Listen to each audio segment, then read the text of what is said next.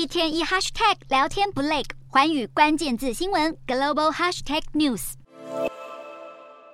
宋慧乔的 Netflix 影集《黑暗荣耀》再现南韩国民女神威力，不但挤下宋仲基财阀家的小儿子夺冠，为前宋宋 CP 心结再添话题。续作也将在三月上映。十七号，Netflix 更宣布，今年计划一口气推出三十四部的南韩电影、电视剧和实境节目，数量是历年来最多，以满足全球的韩流粉丝。CNN 指出，二零一六到二零二一年，Netflix 投资南韩的原创戏剧累计达七亿美元，光是二零二一年就占了五亿美元。而尽管 Netflix 没有透露具体的金额，但今年规模可望将是史上最大，更凸显 Netflix 把获利的希望放在了南韩。因为尽管平台最受欢迎的内容前十强，美国仍然高居榜首，但是南韩已经位居第二。二十九号，Netflix 财报显示，单季新增用户人数达到七百六十六万人，轻松超越了市场预期。而创办人哈斯丁也宣布将卸下共同执行长的职务，转任执行董事长，代表布局十年的公司接班计划正式启动。再加上预告三月底前将会清除寄生账号，即将终结密码共享的时代，凸显新的一年来临。Netflix 也向投资人展现新面貌。